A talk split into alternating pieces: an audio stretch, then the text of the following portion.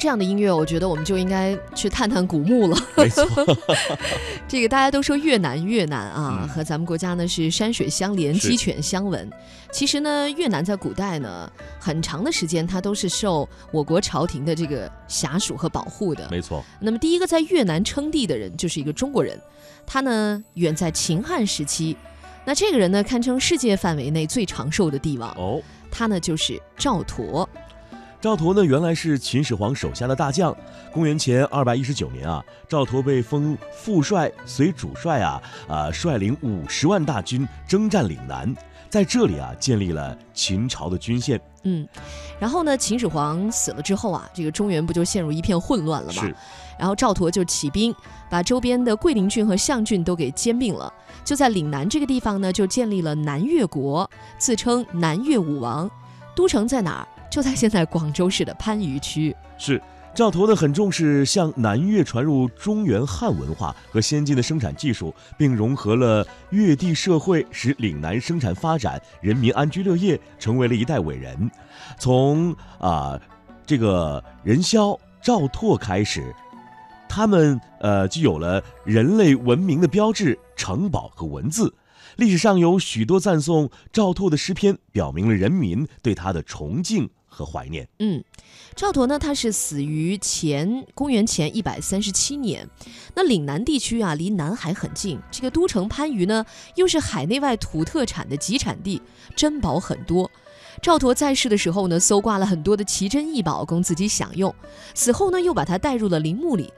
虽然呢，南越王生前独霸岭南，拥有无限的权力，但是南越国毕竟是一个地方割据政权，国内的土地面积和人口和汉朝的一个大郡差不多。嗯，那么在刘邦建立汉朝之后呢，由于政权定下来，国库又很空虚啊，这个国力又有限，那北边呢又有匈奴，所以呢就鞭长莫及，暂时呢也无力南征，就很违心的承认了南越这个小朝廷。当时呢，南越就算是他的一个藩属国吧，是呃，经常来进进贡什么的。然后呢，汉朝呢也算承认了他的这样一个统治地位。嗯，但是不是有一句话吗？天无二日，国无二君呐、没错，这个南越国始终都是汉朝统一岭南的心腹大患。阅历丰富的赵佗呢，早就看到了这一点。他知道呢，这个时候的共处只是互相利用，总有一天呢会兵刃相见。而且呢，形势发展呢是大汉王朝是日益强盛，而南越王国呢则是日益衰弱。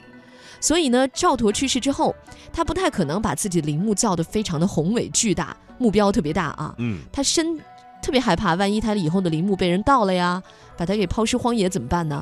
于是他就绞尽脑汁的要把自己的后事安排的非常的缜密。嗯，那个坟墓呀，也藏得十分的神秘。据历史记载，他出殡的时候，灵车从番禺城的四个门一起出，哦。这样的话就没有人知道究究竟在什么方位了，是不是？哎，在三国时期啊，这个广州呢属吴国的范围。吴王孙权呢，呃，听古老传闻说啊，三百年前南越王赵佗在陵墓中啊埋葬了许多的珍宝，就派出了将军吕虞带上几千兵卒，千里迢迢的来到广州挖南越王墓。他们秉承孙权旨意，大张旗鼓地到岭南搜夺珍宝，无恶不作，并挖地三尺，几乎啊把广州附近的大小山岭啊都刨去了一块地皮。结果只挖到了第三代南越王赵英奇的陵墓，哎，获了不少珍宝。据说啊，当时有一些士兵呢，因为不服岭南水土，患疾病而死。但当地的越人却传说啊，士兵们是中了南越王地下幽灵的邪术。哎，明明的这个幽灵尺啊，这个盗墓者啊不得安生。也许正是如此呢，随葬更丰富啊，墓葬规模更大的第一代和第二代南越王陵也就免遭浩劫了。嗯。呃，心仪斗转，随着岁月的流逝呢，神秘的南越王的宝藏呢也是越来越吸引人。其实各朝各代都有不少人在做着寻找南越王珍宝的美梦。嗯，他们步孙权的后尘，根据一些蛛丝马迹，踏遍了南自基隆港、北到天津港以及广州方圆百里的大小港岭，就希望能够找到赵佗陵墓当中的这一笔令人眼红的财产。一些传说比较多的山港啊，都成了盗墓贼们相继盗掘的重点。结果呢，只是水中捞月，嗯反而留下了不少的传说异闻，给南越王墓又增添了许多神秘的色彩。二十年前啊，人体特异功能之风啊是越吹越盛的时候啊，广州的一位特异功能者，志愿用自己的神奇功能协助文物部门啊查找南越王的宝藏，但终于啊不了了之了。可以肯定的说啊，当时绞尽脑汁的南越王赵佗为修建自己的永久寝宫，耗费了许多的财力，并采取了极端严格的措施。他早已做好了和后世之人打一场旷日持久的珍宝争夺战的准备。近五十多年来呢，随着现代考古学的发展，广州的考古工作者呢，也把赵佗陵墓列为重点文物调查对象。他们历尽了千难万险啊。做了很多的调查，是，但是后来呢，找出来了很多了南越国的官员或者平民的墓，这个赵佗墓依然是无影无踪。直到一九八三年的时候呢，在一次施工的时候，突然间发现了这个一个墓哈，大家都特别惊喜，说是不是又找到赵佗墓了？结果呃不是，是赵佗的孙子，就是第二代南越王。赵妹的墓，其实这个墓也不错啦，里头有非常多的，就是跟那个马王堆汉墓，它不是有个金缕玉衣嘛？是是是。然后这个里面有一个丝缕玉衣，当时呢，就是人们相信穿着玉的东西可以升天，所以这个死后呢都葬有这样的玉衣。然后这里面还有很多的印玺，这个被称为是近年来中国的五大考古新发现。呃，但是啊，就是 赵佗墓。依然到现在还是没有找到，非常神秘。对，就是大家也想说他到底会在哪儿？原来想他是不是在比较远的地方啊？就跑到外面去找。后来呢？哎。发现他孙子的墓居然就在离那个古番禺城只有一公里的象岗。哇！其实这个地方啊，现在大家到广州旅游都是可以看得到的。那前几天我去广州采访的时候，还特别探访了一下这个南越王墓的博物馆。嗯，这个博物馆就在越秀公园的对面。呃，博物馆呢，大概就是十几二十块钱门票吧，很便宜哈。然后呢，这里面可以看到它整个的那个墓葬。嗯。然后后面呢，还有整个一个建起来的一个博物馆。那个博物馆的建筑也是得过大奖的。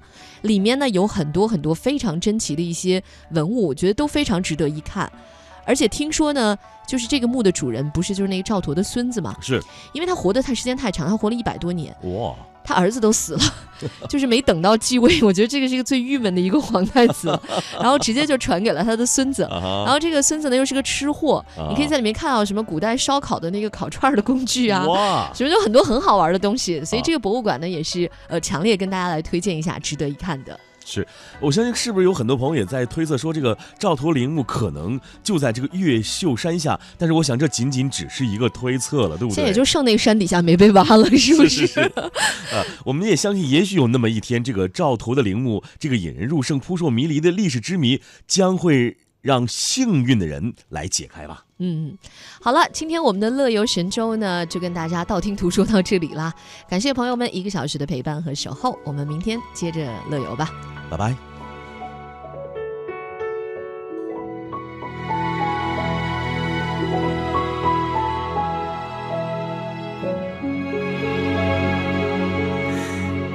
如花美眷，似水流年，但求相思不相见，便胜过世间万千。去树上，牡丹亭前，红尘之中有几人同梦同眠到同穴？